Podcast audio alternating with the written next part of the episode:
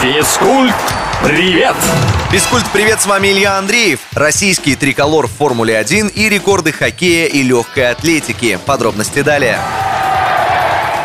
Гонщики американской команды ХААС будут выступать в Формуле-1 на болидах, раскрашенных в цвета российского флага. Это условие нового титульного спонсора коллектива компании «Уралкалий». В новом сезоне за ХААС также выступит российский гонщик Никита Мазепин. Набирать очки в Формуле-1 он будет плечом к плечу с Миком Шумахером, сыном легендарного Михаэля Шумахера.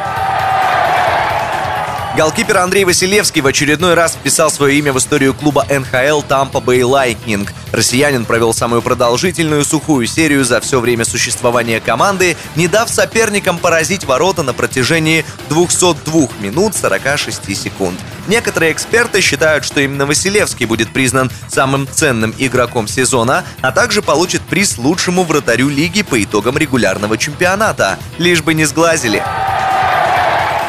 Американский бегун Грант Холлоуэй побил мировой рекорд на дистанции 60 метров с барьерами. Спринтер финишировал за 7,29 секунды, превзойдя предыдущее достижение, которое, кстати, держалось более четверти века, всего на одну сотую.